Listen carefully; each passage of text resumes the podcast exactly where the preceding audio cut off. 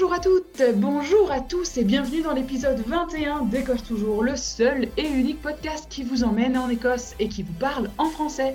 Alors je suis Sarah, je suis euh, guide, journaliste et blogueuse. Euh, c'est moi qui, m'occupe de ce petit site qui s'appelle French Kill que vous connaissez peut-être. Et euh, depuis maintenant 21 épisodes, eh bien je produis Écosse Toujours avec ma très chère camarade Assa. Comment ça va Assa? Eh bien, ça va très bien. Merci à toi pour cette introduction, Sarah. Bonjour à toutes et à tous. Contente de vous retrouver pour cet épisode une nouvelle fois enregistré à distance, confinement oblige. On croise les doigts pour que le prochain puisse se faire en face à face, mais c'est pas dit du tout.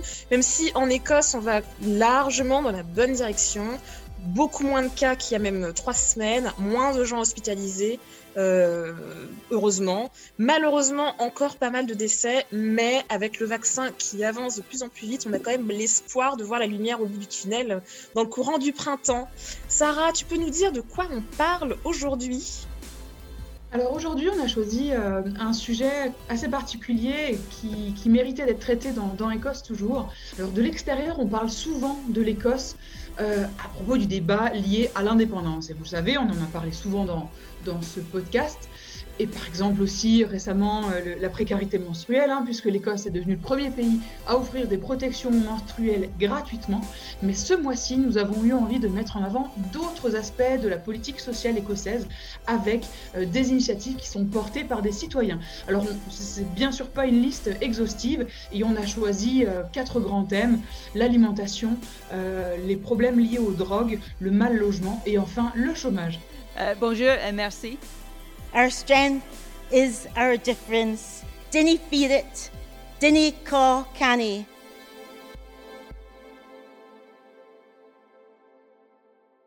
L'indépendance n'est pas le seul défi euh, de l'Écosse euh, côté politique et, de loin pas. Alors on, a choisi de, commencer par la question liée à l'usage des drogues en Écosse. C'est un sujet très délicat mais qu'il est très très important euh, de traiter.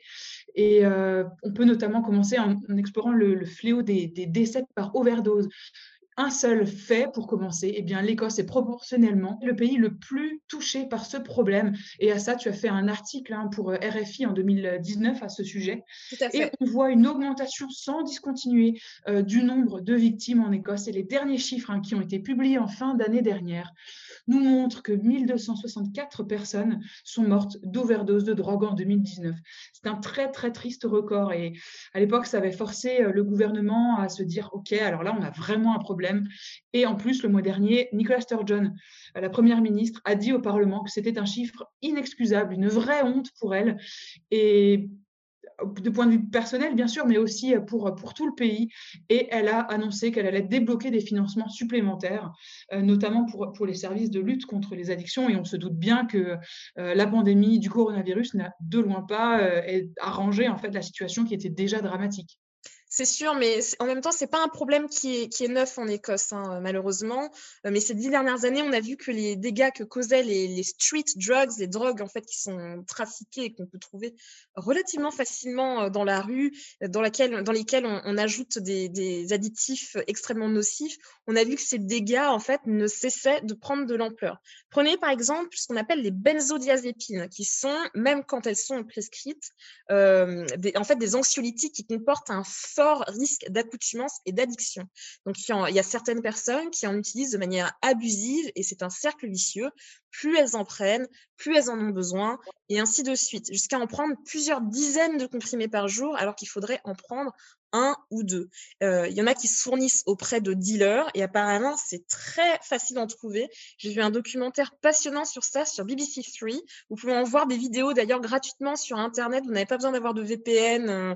Enfin voilà, euh, il y a des vidéos courtes en fait, des extraits de ce documentaire qui s'appelle Drug Map of Britain. Donc on explore ce qui se passe en Écosse, mais aussi en Angleterre, Pays de Galles et en Irlande du Nord. Et donc il y avait un type qui, donc de BBC 3 qui suivait une personne en situation d'addiction qui passait le plus clair de son temps dans la rue. et en fait, ils n'ont pas passé cinq minutes assis sur le trottoir que quelqu'un les a abordés pour leur proposer ben, en fait, des benzodiazépines trafiquées. Et donc, on a un vrai problème avec une en particulier qu'on appelle le Street Valium. Donc en fait, pensez au médicament, le Valium, le Valium c'est un vrai médicament euh, qu'on appelle aussi le diazépam, il me, il me semble en France. Et donc c'est un antidépresseur, sauf qu'en fait le comprimé, il est coupé à plein de cochonneries qui vont vraiment dégrader la santé des gens. Parfois c'est même coupé avec d'autres drogues et ça c'est extrêmement dangereux. La combinaison de différentes drogues, c'est ça souvent qui cause des overdoses. Et donc souvent, c'est beaucoup plus fort que le vrai médicament. Ce qui se passe, comme le Valium ou euh, le diazépam euh, sont, euh, est un tranquillisant qui shoot pas mal, qui va vraiment vous détendre, c'est qu'à un moment, la personne est tellement détendue qu'elle va tout simplement arrêter de respirer sans s'en rendre compte. Et c'est ça l'overdose, et c'est de ça que meurent les gens, et parfois très jeunes, les gens qui ont 30 ans, 40 ans. C'est vraiment tragique on a aussi en Écosse un problème qui est un peu différent, mais qui est le problème des drogues qui sont injectables, comme l'héroïne. là, on ajoute un, risque supplémentaire en fait qui est causé par les aiguilles que plusieurs usagers se passent. Donc en fait, on n'utilise pas à chaque fois des aiguilles neuves, et ça a d'ailleurs provoqué une résurgence de la transmission du VIH à Glasgow il y a quelques années. Écoute, c'est absolument déprimant tout ce que, tout ce que tu listes là. C'est vraiment le signe d'une société qui va pas bien quand les gens ils ont besoin d'utiliser ces drogues si dures juste pour continuer à vivre, heureusement, on peut se réjouir qu'il y a maintenant une prise de conscience de cette problématique, parce que c'est une vraie problématique de santé publique et on en parle. Oui, tout à fait. D'ailleurs, il y a le journal, le quotidien national, le Daily Record, qui a fait campagne pour vraiment changer, changer les choses. Hein. Beaucoup d'enquêtes choc que je vous, invite à lire gratuitement sur, sur leur site internet. Ils ont fait un gros boulot. Mais là, Sarah, tu as dit des choses qui sont très importantes. Premièrement, que l'addiction, ce n'est pas un choix de vie. C'est dingue hein, qu'il faille le dire. Hein. Personne ne se lève le matin en disant Tiens, si j'étais accro à telle substance qui va me bouffer la vie. Les gens qui se droguent de cette manière, et je dis de cette manière parce qu'en réalité, nous sommes tous des usagers de drogue. L'alcool est une drogue aussi, ne l'oubliez pas. Euh, juste, en fait, il n'y a pas la même stigmatisation euh, sur l'alcool. Et j'ai envie de dire, pas la même stigmatisation dépendant de quelle consommation d'alcool vous avez et de quelle classe sociale vous avez. Euh, mmh. vous êtes. Parce que bizarrement, des gens qui boivent du Buckfast, il n'y a pas de problème. Enfin, là, par contre, on trouve que c'est ultra trash. Mais si vous prenez votre Prosecco dès 11 h du matin parce que vous n'en pouvez plus de vos gamins avec un petit comprimé d'antidépresseur, c'est quelque chose qui est très répandu. Là, il n'y a pas de problème. Donc voilà, on pose ça là, qu'on est tous sans exception usagers de drogue. Euh, donc ces gens qui se droguent de cette manière le font parce qu'ils manquent d'un réseau de soutien, ils manquent d'opportunités, ils manquent d'une manière de s'en sortir. Et c'est pour ça que les lieux de désintoxication euh, et le suivi social de ces personnes sont tellement euh, importants. Et deuxièmement, il faut se souvenir que c'est une problématique de santé publique et pas de justice pénale. Les gens qui se droguent ne sont pas des criminels, ils ont besoin d'une aide. Le problème, c'est qu'il y a mmh. tellement de stigmatisation que ceux qui ont besoin d'aide ne vont pas la chercher par peur de terminer en prison. Et c'est souvent ce qui se passe. Donc il faut aussi que tout le monde, vous, moi, tous les citoyens, tout le monde réfléchit bien euh, à comment on voit les drogues, comment on en parle et comment on parle des consommateurs et utilisateurs. Et oui, et il y a d'ailleurs des initiatives qui ont vu le jour pour réduire les risques, euh, comme par exemple les, programmes qui fournissent gratuitement des aiguilles propres à ceux qui s'injectent des drogues, parce que en fait, il ne faut pas ajouter un, autre problème de santé sur un problème de santé déjà existant. Et il y a aussi beaucoup de gens qui ont appelé la création de lieux supervisés euh, pour cette consommation et qui existent déjà dans plusieurs pays, comme la Suisse, hein, par exemple. Alors, en gros, ce sont des endroits où on s'assure que les gens consomment des drogues dans le cadre le plus sûr possible, en leur donnant accès à des personnes qui pourront les réorienter et pour les aider à arrêter pour de bon sur le long terme. Et alors, si le gouvernement écossais, il est ultra pour, D'ailleurs, il y a une députée euh, de Glasgow, hein, euh, Alison Thulis, euh, qui chapeaute cette thématique-là. Eh bien, le gouvernement britannique, lui, il y est super hostile. En fait, ils disent que ce serait envoyer un message comme quoi on tolère ces comportements. Moi, je trouve cet argument juste, euh, mais juste lunaire en fait. Je me, enfin, j'en sais rien. C'est pas parce que je vois quelqu'un, je sais pas. C'est comme si on disait que les gens, ils avaient envie de mendier. Tu vois, tu croises un mendiant, tu dis tiens, euh, si, si je, je mendiais. Enfin, encore une fois, ce n'est pas un choix de vie et euh, c'est pas en voyant une salle de shoot ouvrir à côté de chez vous que vous allez être encouragé à vous piquer à de l'héros ou prendre du crystal meth en fait. Moi, ça me, ça me, franchement, ça m'interroge vraiment ce euh, cette rhétorique, euh, d'autant plus que vraiment, on voit les gens mourir. tous les jours en Écosse de ça. Euh, les drogues dérégulées circulent, mais normalement partout. C'est super facile d'en trouver. Lys est très connu euh, pour ça. Enfin, je veux dire, euh, on sait que tout se vend ici, en fait. Donc, le cannabis, évidemment, cette manière, euh, c'est toujours très facile d'en trouver. Euh, mais vous pouvez trouver de la coke, vous pouvez trouver des champignons, vous pouvez trouver de la MDMA, vous pouvez trouver tout ce que vous voulez sans vraiment savoir ce qu'il y a dedans.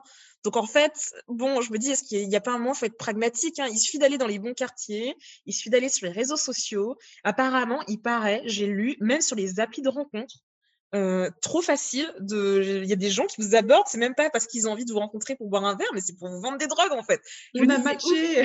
non, non, mais on vend tout sur les réseaux sociaux et sur. Ce matin, j'ai regardé une vidéo. Euh, il y a des mecs qui vendent des tests PCR euh, négatifs pour que vous puissiez prendre l'avion et voyager genre à Dubaï. Non, mais il y a tout, il y a tout sur Snapchat en fait. et donc, et c'est pas qu'en Écosse, en vrai, en France aussi, c'est très très très facile.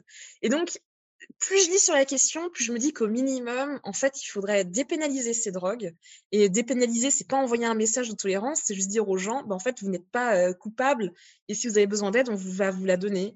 Et peut-être qu'il faut même en légaliser certaines, probablement le cannabis. Il y a beaucoup de gens qui sont très euh, en faveur de légaliser le, cannabis et ça permettrait de lutter plus efficacement contre les trafics, de réguler, de savoir précisément ce qu'il y a dans les produits et de ne pas rajouter un problème de santé publique à un autre problème de santé publique.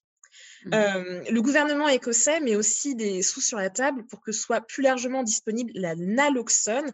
Et en fait, c'est un médicament qui permet d'inverser les effets d'une overdose avec les opioïdes, des opioïdes comme le fentanyl, qui fait beaucoup de ravages en Angleterre, mais il y a aussi une crise des opioïdes très, très, très grave aux États-Unis. Eh oui, et c'est un vaste sujet hein, qui mériterait en fait un épisode à lui tout seul. Euh, vous voyez qu'il y a beaucoup, beaucoup de choses à en dire. Après, on a décidé de traiter d'autres thématiques, donc on va laisser la question de l'usage des drogues euh, ici, on y reviendra peut-être plus tard, et euh, on, on, va en fait explorer d'autres thématiques. Et en fait, la prochaine que nous aimerions vous présenter, c'est la question du mal logement. Alors en fait, la question du mal logement, elle est réelle et centrale hein, en Écosse.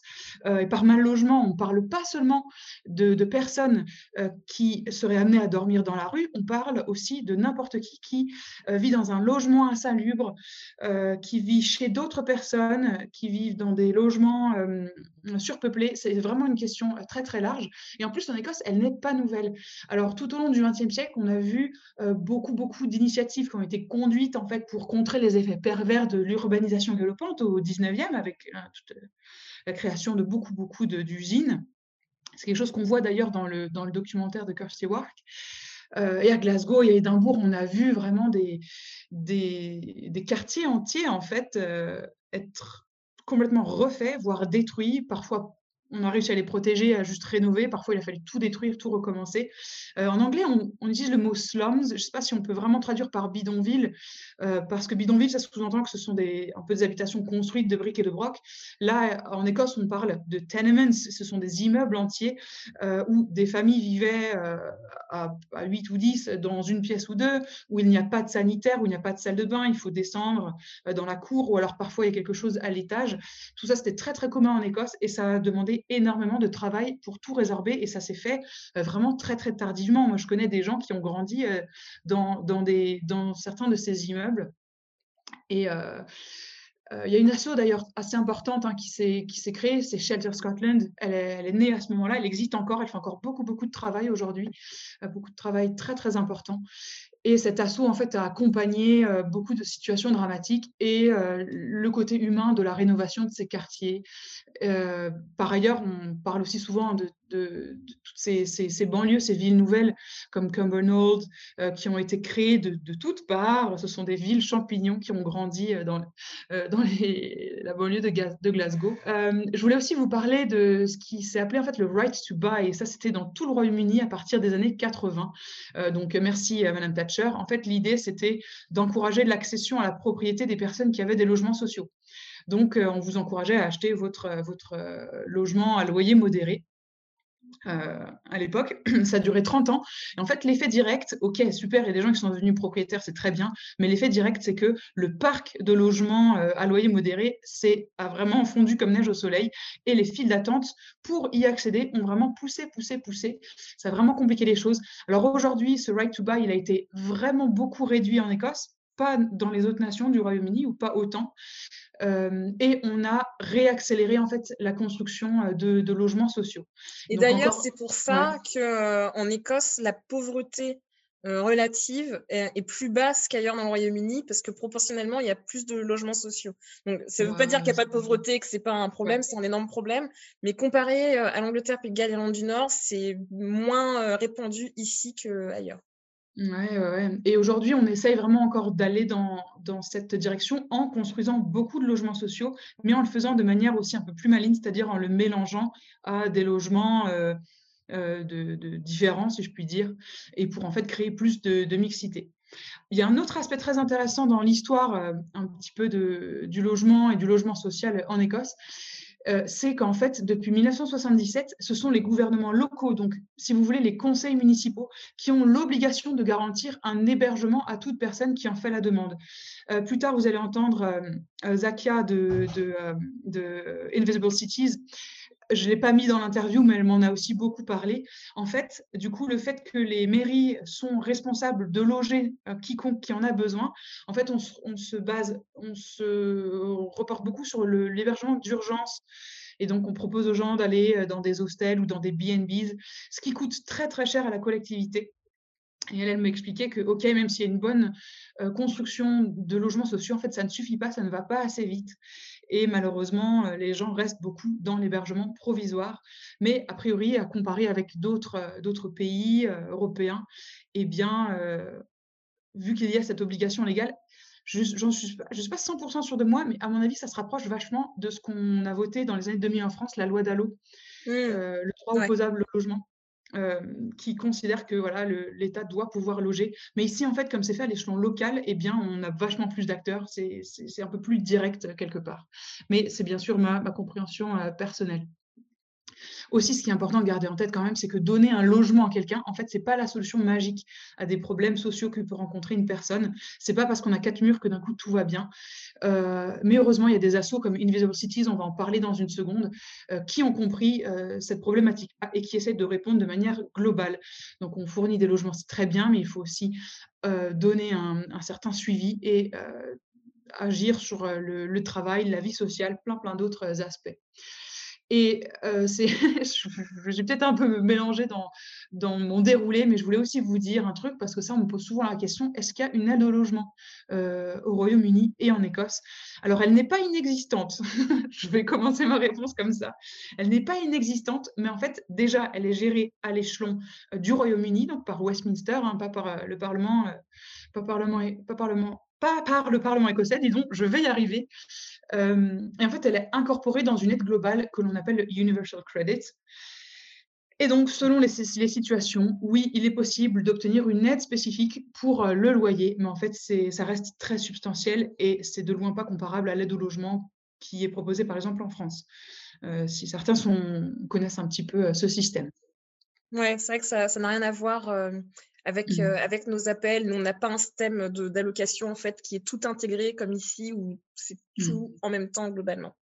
Pour parler de la problématique du mal logement, vous avez compris, nous avons invité Zakia euh, Moulaoui Guéry, qui est la fondatrice et CEO, donc Chief Executive Officer, soit directrice générale de Invisible Cities. Cette association créée en 2016 forme des personnes qui ont souffert ou qui souffrent du mal logement à devenir guides touristiques. Ils proposent des visites guidées de la ville, mêlant leur propre expérience de la rue et l'histoire urbaine, une idée lumineuse pour permettre à des personnes en situation précaire de s'en sortir.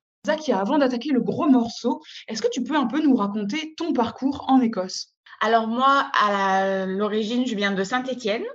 J'ai fait des études d'anglais. Donc, euh, je me destinais à être euh, soit prof d'anglais, soit prof de français euh, à l'étranger ou français langue étrangère en France. Et puis, après ma licence, eh ben, comme beaucoup d'étudiants de ma promo, je crois, on est parti, enfin, je suis partie pour faire de l'assistanat, pour être assistante dans une école j'avais pris une carte, j'avais fermé les yeux et j'avais dit Voilà, on va tomber là. Et j'étais tombée sur Aberdeen. Donc, dans mon dossier, j'avais mis ça. J'avais mis, je veux partir à Aberdeen, euh, voilà. Et euh, j'avais un professeur à la fac qui, avait de, qui était passionné d'Écosse et qui mmh. avait de très bonnes relations avec certaines écoles à Édimbourg, qui m'a dit, écoute, non, non, non, tu vas pas partir à Aberdeen, ça serait mieux que tu partes à Édimbourg. Donc, c'est lui qui finalement a changé un peu le cours de ma vie, puisque mmh. Donc j'ai fait un an dans une école euh, à Édimbourg, mais euh, l'enseignement finalement c'était pas pour moi. Enfin, j'ai quitté j'ai quitté l'école et j'ai jamais quitté euh, Édimbourg. Et ça fait maintenant 12 ans. Comment est-ce que le projet Invisible Cities est né alors? J'ai trouvé une super opportunité de travailler dans une organisation qui s'appelle la Homeless World Cup, donc la Coupe du Monde des sans-abri, si on traduit littéralement. Et l'idée, c'est que c'est une organisation internationale et eux, ils utilisent le foot ou le sport en général pour aider par la réinsertion par le sport. Avec la Homeless World Cup, ça m'a vraiment mis le nez dans, un, dans une problématique, donc la précarité, le logement, mais aussi le, les a priori. En 2016, j'ai commencé à regrouper toutes mes idées et à essayer de voir euh, ce qu'on pouvait faire je suis partie euh, pour être bénévole en Grèce dans un camp de réfugiés. Je me suis rendu compte à quel point j'avais des a priori, à quel point tout, personne ne savait en fait l'histoire de, des gens qui arrivaient sur les côtes. Parce que au final, si tu poses pas la question aux gens, tu sais pas vraiment euh, ce qui se cache derrière. Et c'est ça qui m'a donné l'envie de, de, de, tout baser sur euh, la communication, raconter une histoire, mmh pouvoir euh, avoir un dialogue un peu plus profond. Et donc, en, ouais, en 2016, eh ben, c'est comme ça que l'idée d'un Invisible Cities est née, de créer euh, une opportunité pour pouvoir montrer euh, les réalités de, de, gens qui ont été à la rue, qui ont été dans des situations des fois pas pas confortables, etc. Et d'avoir une vraie conversation. Donc, nous, ce qu'on fait, c'est qu'on on forme les gens à être guide de leur propre ville et euh, à organiser des tours qui montrent ces villes, mais d'une manière un peu, euh, j'allais dire un peu plus honnête, non, un peu plus mmh. vraie. Ça crée de l'emploi, ça crée des gens qui sont formés à faire d'autres choses, donc qui peuvent au bout d'un moment bah, aussi bouger dans d'autres secteurs, dans d'autres emplois, dans d'autres, tu vois. Du coup, comment, comment se sont passées ces dernières années donc, j'ai commencé toute seule à Édimbourg en 2016. Mmh euh, et la première chose que j'ai faite, c'était beaucoup de parler aux associations, de parler aux gens qui faisaient ce travail-là de soutien euh, au niveau local.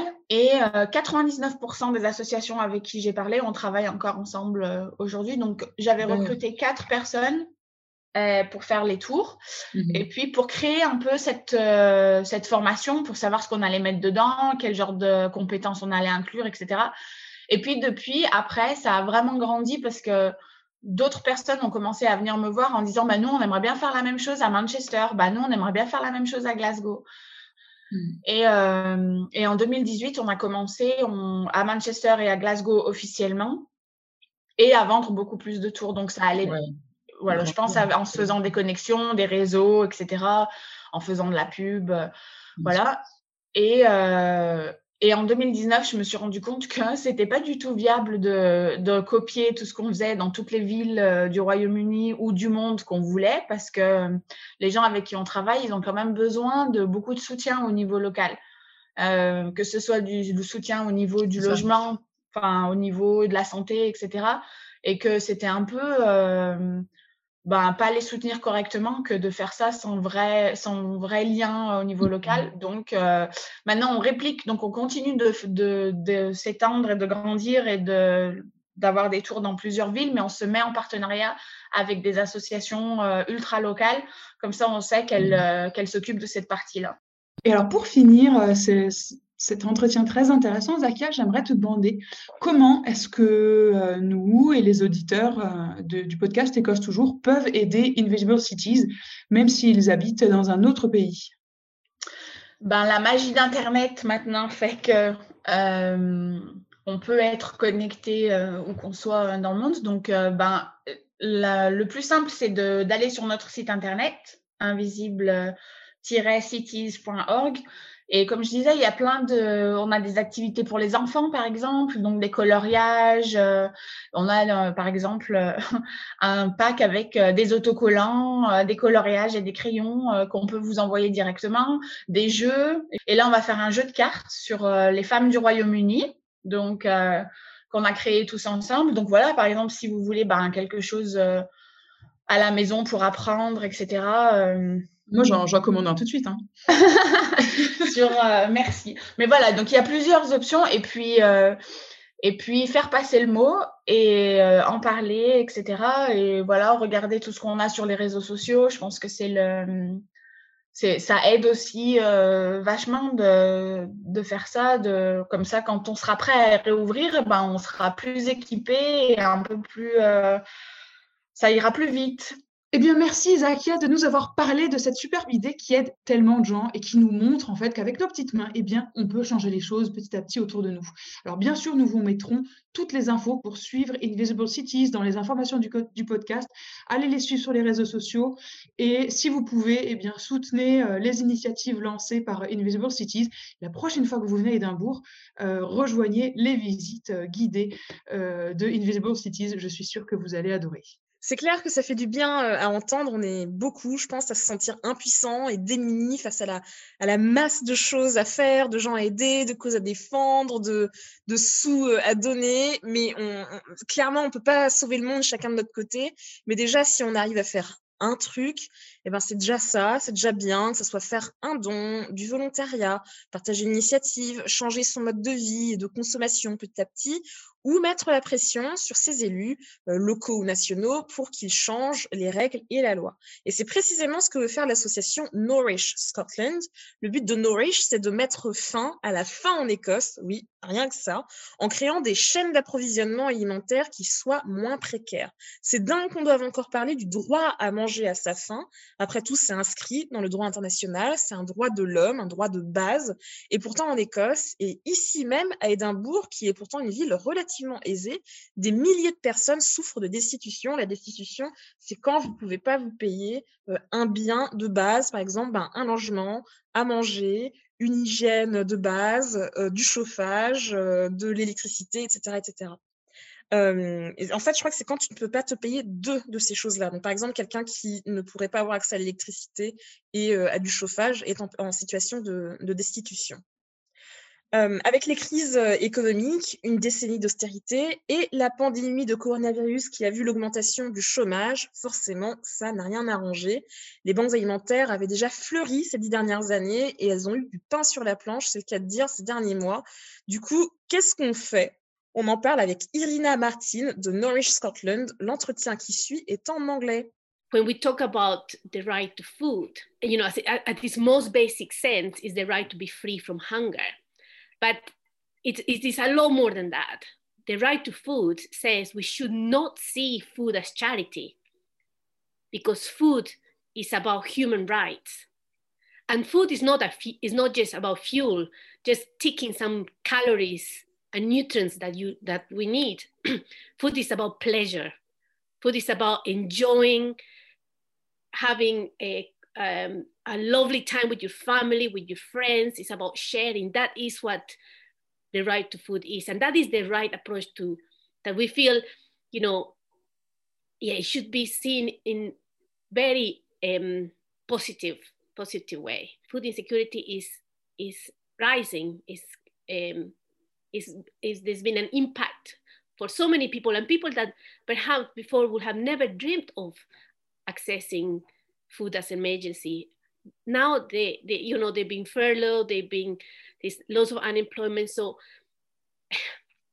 yeah, so we are in a very crucial time. People must decide for themselves what is appropriate food based on their own ecosystem, culture, and daily life. So this recognize that food banks are not acceptable response to poverty because this can put people at the benevolence of others people that are in food insecurity are at the mercy of those in power, uh, of people who are going to dictate whether and when they, they receive food. We should have the power to choose the food we want to eat. Eh bien, merci Irina pour tous ces éclairages. Et vous avez dû voir hein, d'ailleurs les images dans les infos, sur les réseaux sociaux, ces free school meals, euh, les repas que le gouvernement fournit aux enfants des familles les plus défavorisées. Ça a été une énorme polémique ici. Alors en gros, en temps normal, ce sont des repas gratuits à la cantine. Mais comme l'école s'est arrêtée en présentiel pendant le plus clair de l'année scolaire, le gouvernement a dû adapter son modèle. Alors euh, les parents d'abord recevaient des bons d'achat hein, pour aller au supermarché, prendre ce, dont leurs enfants euh, avaient besoin. Mais euh, alors le gouvernement anglais, parce qu'en Écosse hein, ça a été un peu différent, eh bien le gouvernement anglais il a essayé de gratter un petit peu en disant qu'il n'allait pas faire les repas gratos pendant les vacances scolaires. Alors à ce moment-là, il a fallu que le jeune footballeur euh, Marcus Rashford, qui lui-même a reçu euh, des free school meals quand il était enfant, mette une honte, alors nationale hein, vraiment, à Boris Johnson. Et ça a été euh, plusieurs fois par jour jusqu'à ce que le gouvernement change enfin d'avis. Mais ça n'a pas été la fin de l'affaire malheureusement, parce que dans plein d'endroits, on a décidé de mettre fin au bon d'achat pour donner à la place des boîtes, euh, enfin des, genres de, sacs de nourriture aux familles. En fait, le gouvernement a sous-traité à des entreprises privées euh, cette mission hein, dont il était responsable. Et ces entreprises, elles se sont en fait occupées de ça. Et leur résultat, de nombreux parents ont été estomaqués de voir qu'une boîte censée nourrir un enfant pendant 10 jours contenait euh, une demi-carotte entière d'oignons, du, du, vieux pain de mie rassis, et une brique de jus et un petit peu de biscuit. Quoi. Et franchement, on exagère à peine. Allez voir sur les réseaux sociaux les, photos qui ont été vraiment relayées. Ça fait mal au cœur. Franchement, enfin, tout le monde a été estomaqué. D'autant plus que moi, ce que je comprends pas, c'est que c'est pas un débat en fait. Je veux dire, tout le monde de n'importe quel bord politique est d'accord pour dire que quand même en 2020-2021, euh, il faut que les écoliers euh, mangent si on veut qu'ils puissent étudier à l'école. Enfin, c'est pas euh, c'est pas un truc clivant en fait, c'est extrêmement consensuel. Et pourtant, en fait, on est obligé d'y revenir encore et encore et encore. Je crois que Marcus Rashford, il a dû forcer le gouvernement trois fois en tout de changer d'avis et dire ah ouais non mais en fait on avoue euh, on n'a pas bien géré ce truc euh, en fait mmh. on va faire les fiscaux et d'autant plus que pendant cette crise sanitaire le gouvernement il a quand même dépensé des milliards et des milliards et des milliards. Il a creusé mais parce qu'il n'y avait pas le choix. Tu peux pas laisser les gens dans la misère en fait. Les meals ça coûte quelques millions. Franchement est-ce qu'il a ça après tu vois dans tout le budget britannique? C'est ouf et le fait, enfin, je sais pas, moi, ce qui m'a vraiment mise en colère, c'est le fait que le gouvernement a donné ce contrat à des entreprises, entre guillemets, amis, des gens qui financent d'eux-mêmes euh, le, parti, euh, le parti clair, c'est clair. Donc ça, c'est, je sais pas, mais c'est choquant. Et les gens le savent. Et je, ça m'étonne qu'en fait, ils fassent ça euh, sans honte, quoi. Et que ces boîtes, en plus, se disent, allez, on va faire un profit dingo sur le dos des personnes les plus en difficulté dans le pays et que même ils ont pensé à l'idée et qu'ils l'ont mis en place et que personne n'ait dit wow, wow, wow, on se calme. mais c'est clair. Genre, c'est passé crème. Mais sais quoi, c'est pas la première fois hein, que le gouvernement il est accusé de copinage euh, quand il donne des contrats. Hein. Enfin, je veux dire, ça s'est vu euh, ben, pendant la crise sanitaire pour, euh, comment ça s'appelle, pour les équipements de protection. Donc, les masques, les trucs comme ça, les, les blouses. Et des contrats Brexit aussi, les, des, contrats liés au Brexit également. C'est ça. Et en fait, quand tu creuses un peu, tu te rends compte que le mec ou la meuf qui a la boîte, en fait, c'est la femme d'eux ou c'est un gros donateur du Parti conservateur et tu te dis, oh, enfin, il faut pas aller chercher très loin euh, pour voir quand même euh, des pratiques qui sont euh, pas super transparentes et, et pas clean en fait. C'est pas clean quoi. c'est clair. bon, alors là, le gouvernement a fini par présenter des excuses, mais enfin, désolé, déjà c'est venu trop tard et surtout le mal était fait, quoi. Alors en Écosse, par contre, à l'exception de deux euh, conseils municipaux, donc deux, euh, coins du pays, en fait, l'immense majorité des, councils, donc ces, gouvernements locaux, si vous voulez, eh bien, ils versaient euh, directement les sous aux parents pour qu'ils achètent ce qu'il faut pour ces enfants. Alors, tout simplement, c'est la manière la plus digne hein, de, traiter les gens. Pourquoi tout simplement ne pas faire confiance aux familles juste sous prétexte qu'elles soient pauvres? Ça fait pas sens. Et puis surtout, euh, enfin, je veux dire, euh, bon, euh, je pense qu'on a beaucoup d'entre nous, on a été, on a été étudiants, on a été au chômage, on a été, voilà, on sait ce que c'est d'avoir des budgets serrés, serrés, serrés. Euh, et quand on a un budget extrêmement serré, eh ben, on sait le tenir en fait. Et peut-être mmh. beaucoup mieux euh, même qu'elle peut être sûrement, et je veux dire euh, sans aucun doute en fait, beaucoup mieux que les gens qui sont pas à l'euro près. Et donc mmh. partir du principe que peut-être que les parents, parce qu'il y a beaucoup de gens qui disent ça, genre non mais quand même, comment on peut être sûr qu'ils vont dépenser dans la nourriture pour leurs enfants et pas s'acheter une télé? Alors déjà j'ai envie de dire franchement, si vous économisez tous les free school meals de l'année, je suis pas sûre qu'il y ait suffisamment de blé pour acheter une télé, mmh. d'une, et de deux, enfin pourquoi du coup penser que ces parents en particulier voudraient pas nourrir leurs enfants, en fait? Enfin, ça doit arriver, hein, sans doute. Hein. Je veux dire, euh, les gens parfois sont bizarres, il n'y a pas de problème. Mais euh, pourquoi systématiquement mettre cette étiquette sur, euh, sur des parents mmh défavorisés, en fait? Ça, mmh. c'est un nom, hein, ça s'appelle le mépris de classe. Et je pense qu'il faut, il faut se regarder longuement dans le miroir et se demander pourquoi c'est si ancré, mmh. c'est si ancré en nous, quoi. Et cette logique, tu l'as trouvée en fait dans plein d'autres aides déclenchées cette année. Le risque que potentiellement peut-être une personne triche quelque part, t'élimine tout le monde. Et ça, on l'a retrouvé dans plein d'aides, notamment pour, les freelances. Peut-être certains allaient bidouiller et déclarer plus de sous que d'habitude. Ok, mais dans ce cas-là, on va juste aider personne. Comme ça, c'est Et c'est ça. Et en fait, résultat des courses, il y en a plein qui ont droit à rien, mais euh, et qui sont vraiment euh, dans des difficultés qui sont euh, indicibles, quoi. Vraiment, ça brise le cœur. Mais bon, en tout cas, on n'a pas fini d'en entendre parler hein, de ce sujet et si à l'occasion, eh bien, on y reviendra euh, dans, ce podcast. Alors en plus, l'autre chose qui se profile à l'horizon, c'est que le gouvernement britannique a prévu de mettre fin à l'augmentation temporelle, temporelle excusez-moi, de temporaire, Sarah, le français, où est-il passé? Du Universal Credit. Donc le Universal Credit, c'est donc cette aide euh, sociale qui regroupe en fait plein d'aspects. Selon votre situation, on vous fait, entre guillemets, une aide euh, personnalisée. Euh, et en fait, on avait augmenté un petit peu ce Universal Credit en avril dernier. Alors, ce n'était pas, pas grand-chose. Et en théorie, ça devrait se terminer en avril cette année. Ça a été une vraie bouffée d'air frais pour beaucoup de gens. Est-ce que ça va être euh, étendu un petit peu ou pas? Eh bien, nous ne le savons pas pour le moment. Ouais, il y a eu, euh, c'était dans le journal euh, d'hier soir euh, sur la BBC où ils faisaient justement un, un reportage sur les gens qui, du coup, ont pu bénéficier de cette augmentation de jusqu'à 20 livres par semaine de Universal Credit. Mmh Et il y avait une dame qui disait ben, qu'en fait, elle avait perdu son boulot au début de la pandémie. Le seul boulot qu'elle a trouvé, il était à 3 heures de bagnole, aller-retour de chez elle et euh, que en fait ces 20 balles par semaine c'était globalement ce qu'elle mettait dans l'essence pour aller bouffer enfin pour aller bosser parce que sinon enfin il faut bien qu'elle ramène euh, à manger pour euh, pour elle et sa fille et qu'elle paye le loyer etc il y a une autre mmh dame qui disait c'est littéralement ce qui me permet globalement d'acheter des fruits et des légumes euh, chaque semaine enfin c'est c'est enfin plus qu'une bouffée d'air frais c'est vraiment ça permet d'assurer le minimum du minimum du minimum et mmh ce qui est intéressant dans ce documentaire c'est qu'il comparait en fait l'aide sociale quand on perd son emploi euh, ici par rapport à d'autres pays. Euh, au Luxembourg, je crois que c'est l'équivalent de quasiment 80% euh, du salaire médian. En France, c'est l'équivalent de 60 et quelques pourcents. Ici, c'est 17%. Donc, mmh. euh, on s'attend à ce que les gens vivent euh, sur ça. Donc, euh, voilà, c'est pour ça qu'on a beaucoup parlé dans d'autres épisodes, notamment du Brexit et des questions d'immigration. Quand il y a des gens qui expliquent, qui nous regardent dans les yeux en disant Vous venez ici pour, pour profiter du système social, nous, en tant que Françaises, on, se marre un peu, quoi. on se gosse. Ça, c'est clair que ça n'arrivera pas. Euh, mais c'est bien, enfin, bien que tu nous racontes ça parce que ça nous permet de faire la transition euh, sur le, dernier aspect hein, qu'on voulait traiter, c'est celui euh, du chômage. Alors, ça va être un point un peu plus rapide parce qu'en fait, c'est une question qui est souvent posée par, notamment par, par, des Français, mais le chômage est relativement bas en Écosse. Il est même d'ailleurs plus bas en Écosse que dans le reste du Royaume-Uni. et en fait, pour l'instant, on ne voit pas encore vraiment l'impact de la crise du coronavirus. Euh, là, les tout derniers chiffres nous indiquent qu'il y a 4,4% de chômage en, Écosse. Bien sûr, il y a toujours des questions de définition du chômage, mais c'est pour vous donner une échelle. Euh, alors, je n'ai pas vérifié la France euh, récemment, mais je pense qu'on a déjà deux, chiffres de toute façon.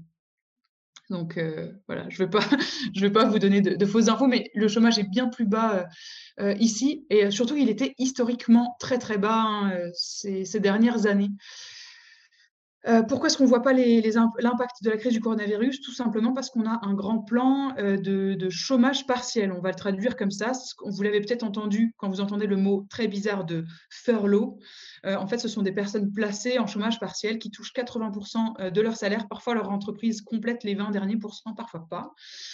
c'est un choix personnel de chaque boîte. Alors, le dernier, le chiffre le plus récent que j'ai trouvé, c'est que 700 000 Écossais seraient, étaient au chômage technique en juillet dernier, mais qu'en juillet dernier, eh bien, on avait relativement réouvert pas mal de choses. Et maintenant, tout est de nouveau fermé. Donc, on peut estimer que ce chiffre est plus élevé là cet hiver. Euh, voilà, 700 000 Écossais au chômage technique en juillet, quand les, pas mal de lieux avaient réouvert, notamment des bars, des restos et tout ça. Voilà, ça vous donne une idée. Rappelez-vous, il y a 5 millions euh, d'habitants en Écosse. Euh, ce sera intéressant de voir en fait ce qui va se passer une fois que ce furlough n'existera plus, parce qu'on en verra un moment à la fin et voir quels sont les emplois maintenus, quels sont les emplois euh, détruits. Mmh. Euh, il me semble que le furlough, bon, il y a beaucoup de, gens ici qui évidemment veulent l'extension du furlough le, plus longtemps mmh. possible parce que, comme tu le disais très bien, euh, on n'a probablement pas vu le, plus dur. dans beaucoup de pays d'Europe, dont la France mmh. et l'Allemagne, je sais que le, le, processus de chômage partiel va, va être étendu. Euh, et des entreprises pourront en bénéficier pendant un peu plus longtemps que juste euh, ce, mmh. ce semestre-là, voire, euh, voire cette année. Ici, je ne sais pas trop si c'est le, le, cas, simplement parce que le gouvernement conservateur a très très peur de voir exploser la dette et eux, en fait, leur, euh, leur philosophie, c'est de dire que c'est pas soutenable. En fait, oui, pour le moment, c'est possible euh, de creuser dans les finances publiques parce que les taux d'intérêt sont euh, très très bas. Ils sont même négatifs. Donc en fait, ça mmh. coûte littéralement rien. Et ça fait même gagner un peu d'argent à l'État d'emprunter, mmh. mais que le jour où ils vont revenir dans le positif, ça, ça va être assez dévastateur et qu'il va bien falloir trouver un moyen de le mmh. remettre à équilibre. Après, il y a l'argument inverse de dire qu'en fait là, de toute manière, il n'y a pas de discussion. il faut aider les gens il faut aider les entreprises, il ne faut pas laisser euh, tout euh, s'effondrer comme un château de cartes parce que ça coûtera encore plus cher euh, à reconstruire. Mais en tout cas, quand on regarde la courbe du chômage en Écosse, on voit qu'il y a eu un, gros pic dans les, au début des années 90 qui se résorbe bien, puis un pic avec la crise économique et financière de 2008 qui est aussi descendu très bas. Reste à voir comment on s'en sortira en 2021. ici, si vous êtes en recherche d'emploi, vous avez affaire au fameux Job Center. Donc, on est assez loin d'un système classique à la Pôle emploi, encore une fois, parce que les aides sociales sont gérées par le gouvernement britannique. Et donc, pour la faire courte, c'est 40 livres par semaine pendant quelques mois. Mmh. Bon, alors 40 livres, j'essaie de me dire, enfin, qu'est-ce qui me coûte 40 livres? Par semaine. 160 par semaine, ouais. Bah, tu as, council tax, tes, tes impôts locaux. La council tax, exactement. Ouais, je paye euh, très précisément 153 livres de council tax par mois. Donc, euh, c'est, ça couvrirait ma council tax. Ça, ça paierait absolument pas mon loyer. En tout cas, à Édimbourg. Je ne sais pas où est-ce qu'il y a des loyers de 40 balles par semaine en Écosse. Mais bon. Mmh. Euh, cependant, le gouvernement écossais met quand même des outils à disposition de ceux qui galèrent à trouver un emploi. Il y a notamment un, programme qui s'appelle Fair Start Scotland. Quand on est accepté dans le programme, on est suivi par une équipe de conseillers qui aide à bâtir un CV, faire un point de compétences et à chercher activement un emploi. Ce qui est intéressant, c'est que le service dure même une fois qu'on a trouvé un emploi pour être sûr que l'on peut s'y maintenir. Ce n'est pas automatiquement ouvert à tout le monde, mais c'est une aide très personnalisée.